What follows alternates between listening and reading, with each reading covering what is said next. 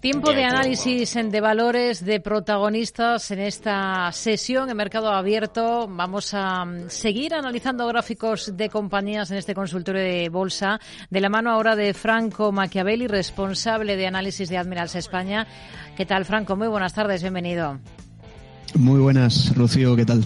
Bueno, enseguida vamos con valores, con nombres propios. Iberdrola, por ejemplo, va a ser uno de los primeros que vamos a analizar antes. Eh, su visión de cómo están las cosas ahora mismo, ¿qué está vigilando especialmente, más en detalle ahora mismo? ¿Se está fijando más en Estados Unidos? ¿Se está fijando más en lo que sucede aquí en Europa? ¿En otros índices quizás eh, por el resto del mundo? Eh, ¿Qué le llama la atención?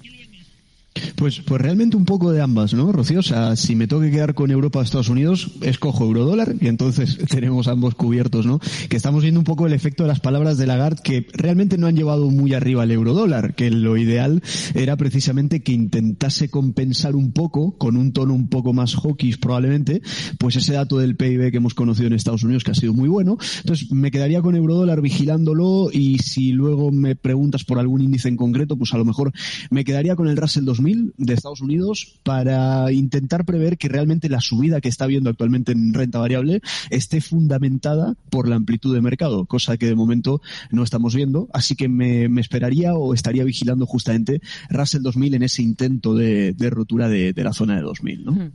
Bueno, vamos a ir con nombres, vamos a ir con valores Iberdrola, le decía, que es el primero que vamos a mirar justo a esta hora. Hay un oyente, Raúl, que nos escribe desde Oviedo que eh, nos pregunta eh, por un punto de entrada en la compañía eléctrica española. Está corrigiendo y quiere saber hasta dónde podría caer o un punto de soporte para poder incorporarse a Iberdrola.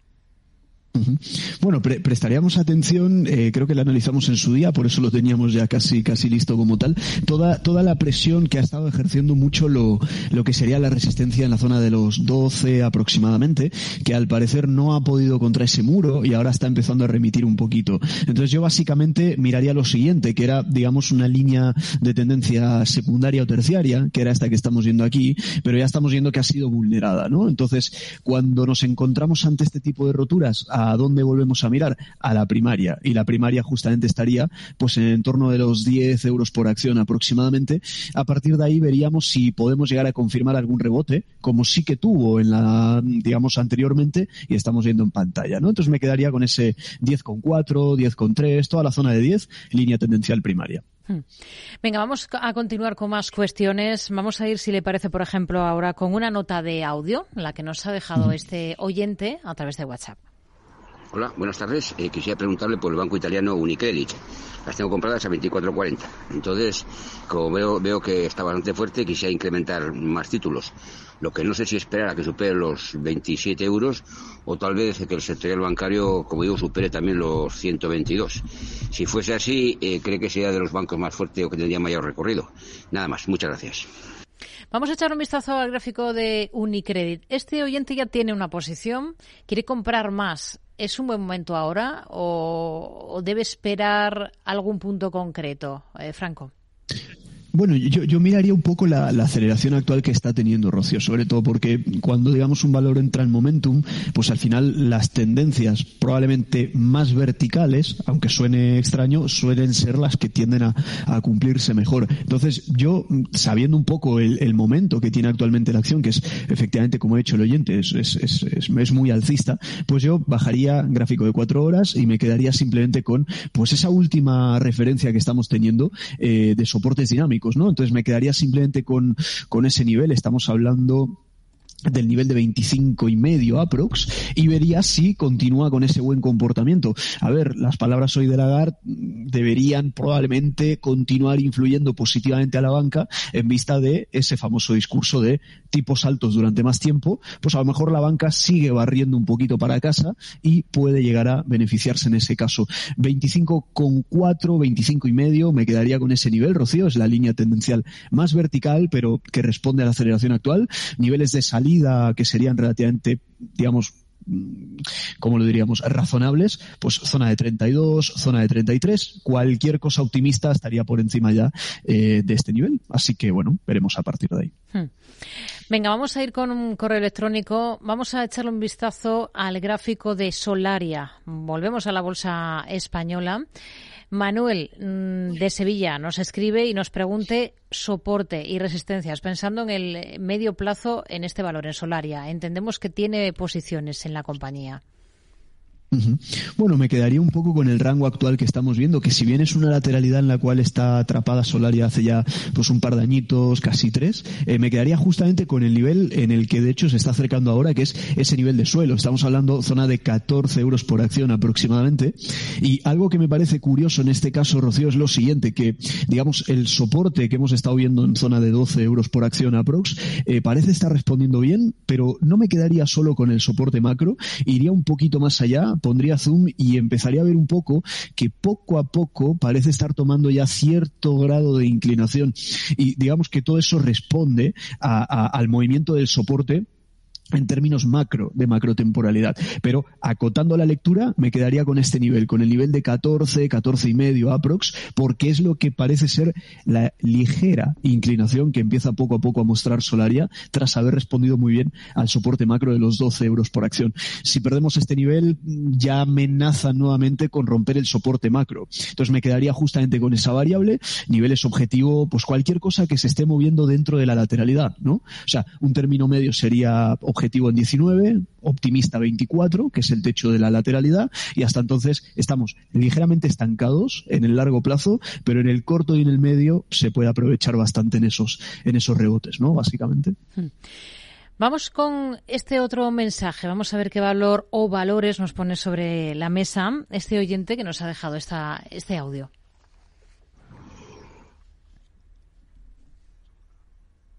A ver, vamos a escucharlo. Hola, buenas tardes. Eh, llamo desde Valencia. Eh, mire, soy un inversor de un perfil un poco mm, de riesgo, vamos.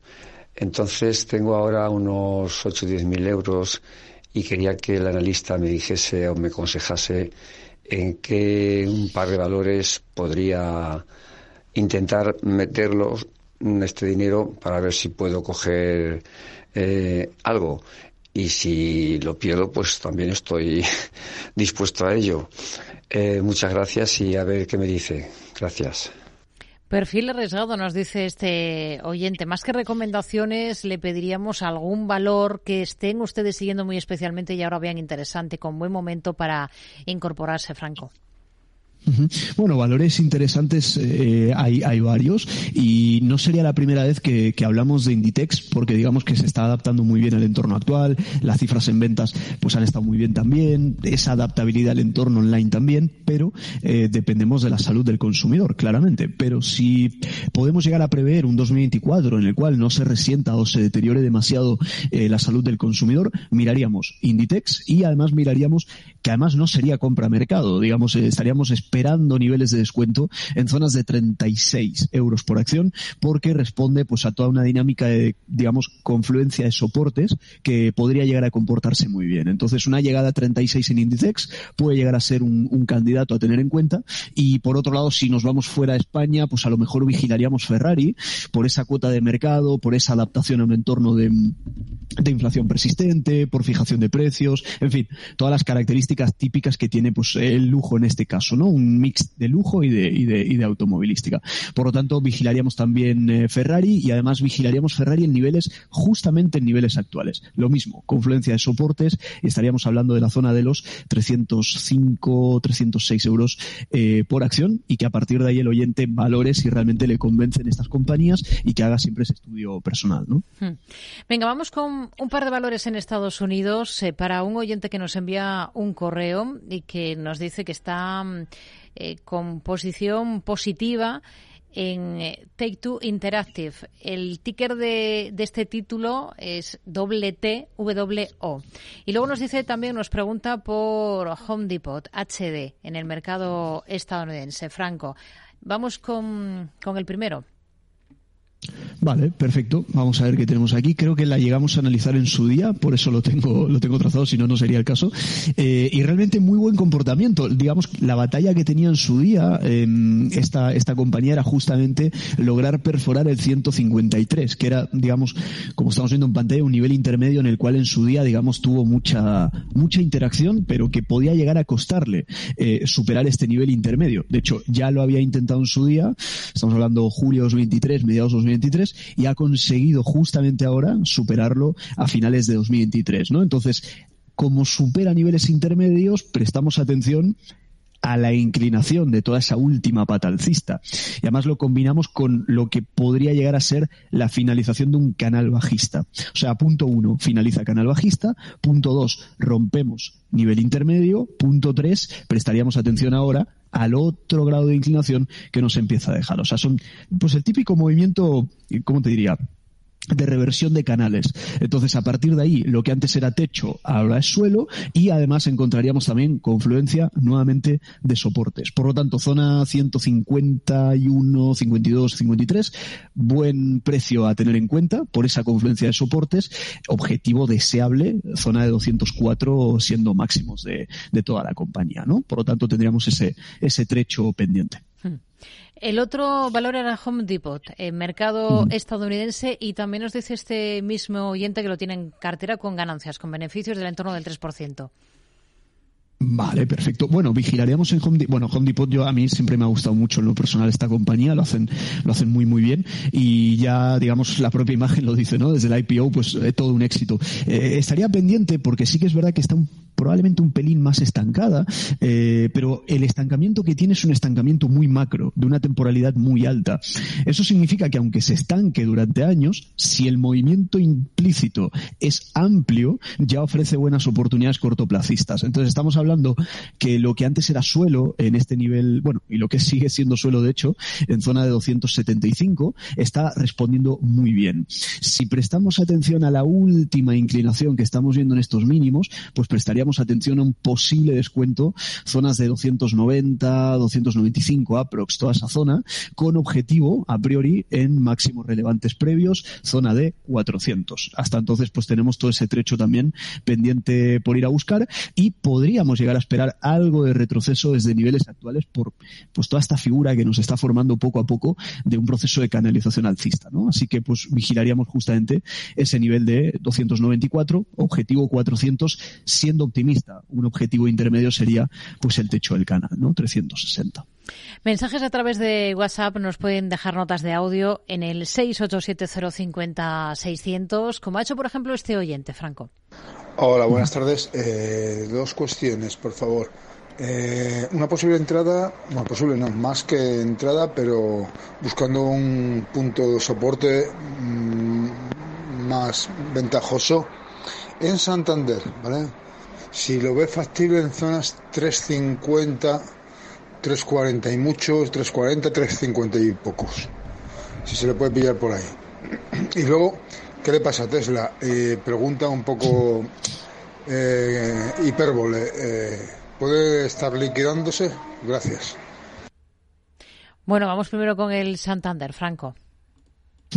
Bueno, Santander lo que tiene es algo interesante por ver, ¿no? Es decir, yo en lo personal tengo curiosidad por ver cómo responde a todo este último soporte dinámico. Además, coincide bastante bien con, con, el precio que ha comentado el oyente, ¿no? Tres, tres y medio, aprox, más o menos, que es lo que estamos viendo en pantalla.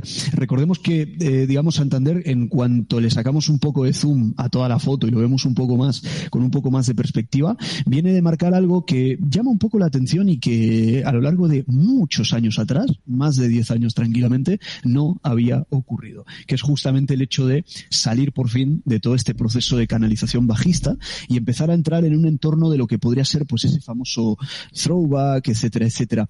Teníamos un nivel horizontal pendiente de romper, parece que está todavía en esa lucha, pero de forma implícita en esa lucha por la rotura de ese nivel horizontal, lo que nos encontramos es ante este proceso que estamos viendo de máximos y de mínimos que son crecientes. Eh, de momento la estructura está muy limpia. Me esperaría justamente a ver cuál es la posible reacción en el nivel de tres y medio. Si no perdemos el tres y medio, pues todo puede apuntar junto con el mensaje de Christine Lagarde y la expectativa de la banca, a que podamos llegar a revisar niveles un pelín más al alza. Perdemos tres y medio y ya nos iríamos probablemente pues a un entorno de tres por la mitad de la última subida previa, o sea, 50% de, de, de, Fibonacci.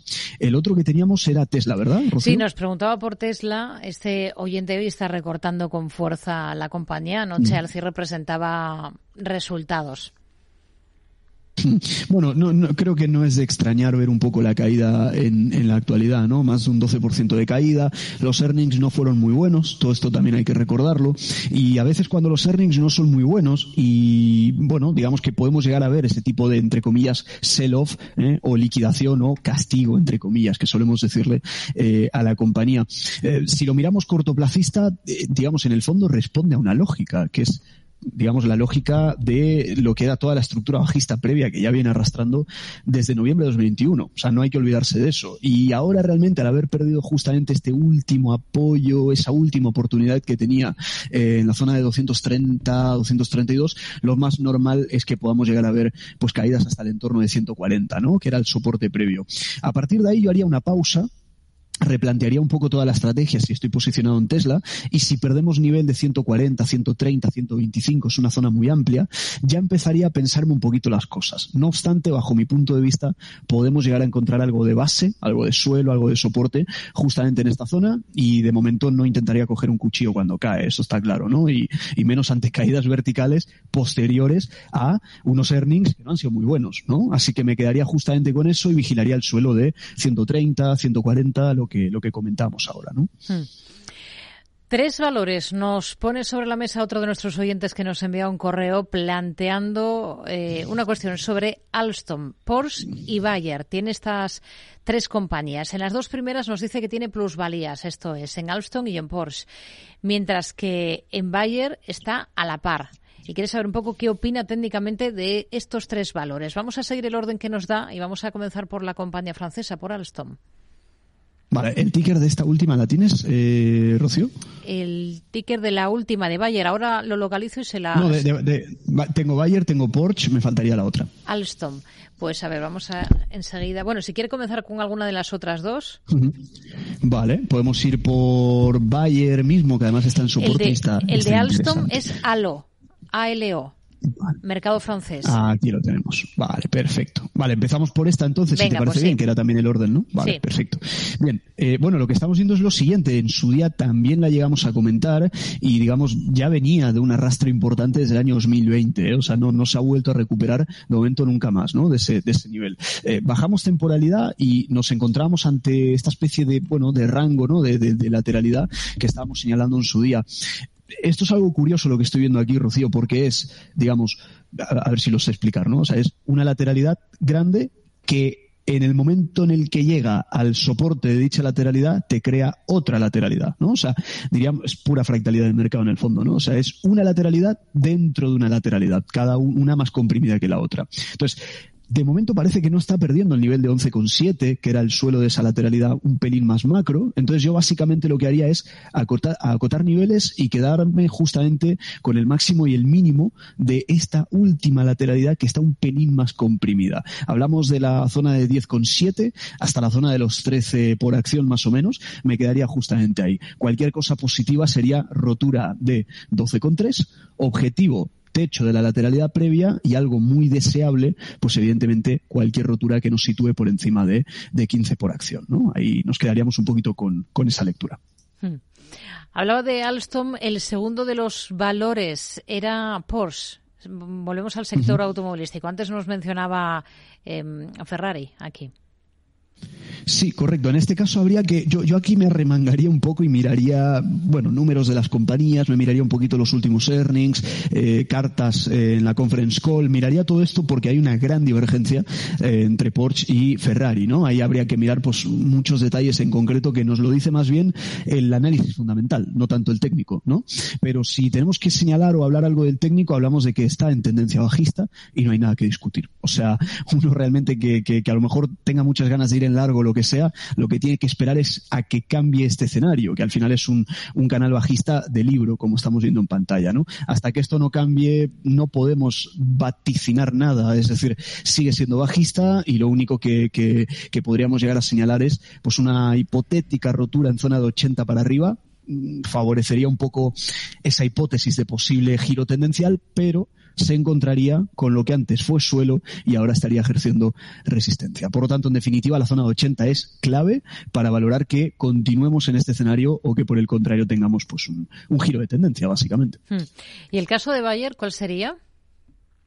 Pues en Bayer estamos en pleno soporte, justamente ahora estamos en pleno suelo, déjame que le eche un vistazo en semanal, vale, estamos en pleno suelo eh, y bueno, lo típico, ¿no? Ante, dinámicas eh, de este estilo, que eh, si no respeta suelo, se va al siguiente y si nos vamos al siguiente, pues ya nos vamos a los mínimos del año 2003, o sea que sería pues una caída bastante, bastante importante desde niveles actuales. Mm, prestaría atención en lo personal al comportamiento en temporalidades bajas dentro de este soporte, porque al final es lo que, digamos, nos dice el, posible, eh, la posible reacción que va a tener el precio en ese nivel de suelo.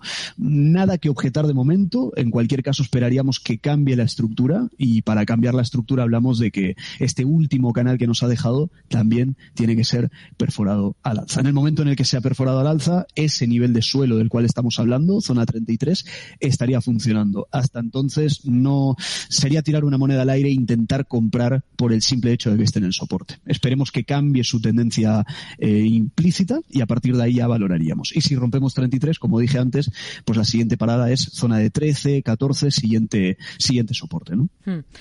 Bueno, más valores. Vamos a, vamos a ver qué nos plantea este oyente que nos ha dejado este audio.